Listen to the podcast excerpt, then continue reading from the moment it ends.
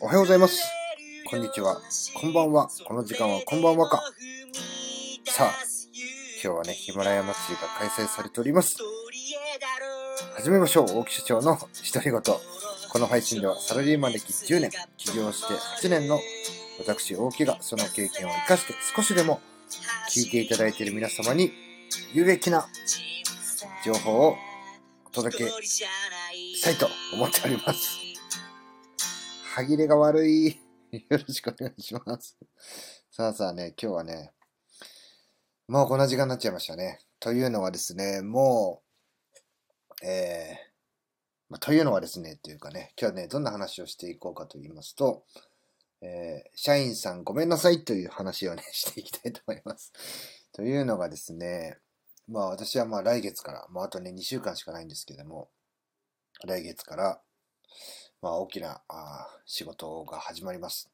えー、まあこれね、すごい漠然としたお話なんですけども、まあ、私はですね、株式会社 LMC という会社を起業して、えー、9期目に入りました。で、10年目、えー、さらにね、その10年、その先へということをテーマに、ちょっと昨年ぐらいからね、さあさあ10年その先どういうふうにしていこうか。じゃあ、えー、もうちょっと社員をね、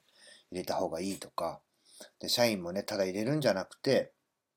えー、まあ自分の中でこう面白く一緒に仕事ができる人っていうようなね、テーマを掲げて動き始めたり、まあヒマラヤとかね、そういうのも YouTube とかもそうなんですけども、そういう活動を始めたり、もっとね、自分がやってることを多くの方に知ってもらいたい。で、まずは、えー、社員から、えー、身内から始めようということで、まあ、昨年ね、YouTube 始めたりとか、えー、いろんなことに挑戦してきまして、そして10年からその先へということで、最終的には僕の予定ではね、えー、まあ、頭数、働ける人の頭数が揃ってから、大きなプロジェクトへっていうふうにね、移行しようというイメージ、えー、理想像を持ってね、動き始めました。しかしね、えーイメージ通りには言ってるんですけどもね、その過程はね、ぐちゃぐちゃ なんですよね。で、それはなぜかって言ったらね、やっぱし相手がいることだからなんですね。えー、自分の思う通りには、やはりね、世の中、そう甘くはない。自分の思う通りで行くほどね、甘くはないんだっていうことをね、改めてね、えー、痛感させられております。ちょっとね、準備整えてからやっていこうって思ってたらね、向こうの方からね、そんなこといいから、こっち先やってよって、ドカーンでね、すっ飛ばされてしまってね、人揃ってないのに新しい仕事始まっちゃうよみたいな感じなんですよね。まあまあまあ。でね、えー、社員さんなぜごめんなさいって言うかというとね、まあ、ちょうど今日、えー、16日の土曜日、えー、本当にね、わずかな、あ1時間、2時間か、2時間の隙間時間で、えー、自分の、まあ、えー、大きく分けるとね、うちの会社は4つ事業があるんですけども、そのうちの1個、1個のね、え、部門の社員さんと話をしていたときに、社長、もう、いつ社長と会って話せるんですか？社長とね、いつ電話して、え話せるんですか？みたいなね、ことを、ちょっと最後にね、仕事の話が終わった後に雑談雑談で言われました。で、これね、僕にとっては嬉しいことなんですけども、社員さんにとってみたら、まあ、危機的状況だということなんですよね。社長がいない、社長と話ができない。えー、というのはね、なぜかというと、まあ、僕がね、本当に未だにこの会社の中枢を担ってるからなんです。えー、スケジュールから、えー、経理業務から、何からね、その僕が体を突っ込まなきゃいけないというようなね、状況は会社にとってはあまりよろしくない。で、えー、僕からしてみたらね、新しいその10期、その先へ、10年その先へっていうところで、どんどんどんどんね、今あるものをこう破壊してね、壊していってるわけです。自ら作ったものをね、バサーンと壊したり、ふるいにかけてね、倒産してしまうんじゃないかみたいなふるいにかけたりとかね。まあ、まさにね、えー、これから始まる仕事というのは、一本間違えたら、もう一気にね、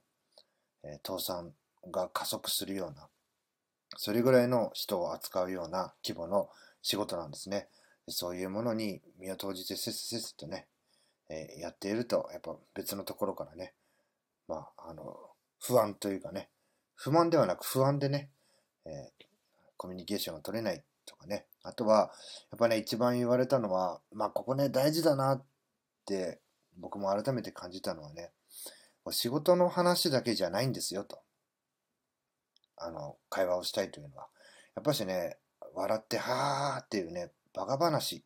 で、こういうのをね、あの、定期的に挟んでいかないと、うまくね、自分たちのリズムが作れないじゃないかっていうことを言われたんですね。ああ、そうだよな、なんか、ちょっとね、こう、キツキツになって、余力がなくなっていって、まあ、ちょうどね、ヒマラヤ祭りで、あの、スケンポさんの話をね、一発目に聞いたときに、ああ、俺って今余裕ねえなって感じたんですね。余力がない。だからね、そういうのがね、配信とか仕事にも出てるんだと。で、またね、社員の方から、あの、最後にね、言われたのが、社長とね、雑談して、ああ、こんなこともあったよな、あんなこともあるよな、わーって笑って喋れる。そういう時間がね、実はね、大事だったりするのに、それがないっていうのはね、ちょっと寂しいですよっていうふうにね、率直に言われたのがね、すごい心に残ったので、ちょっと今日ね、こんな配信を、えー、誰語り、な、何のためにみたいなね、ちょっとクエスチョンマークがつくような配信をしてみました。やっぱしね、余力、これ、大事だな。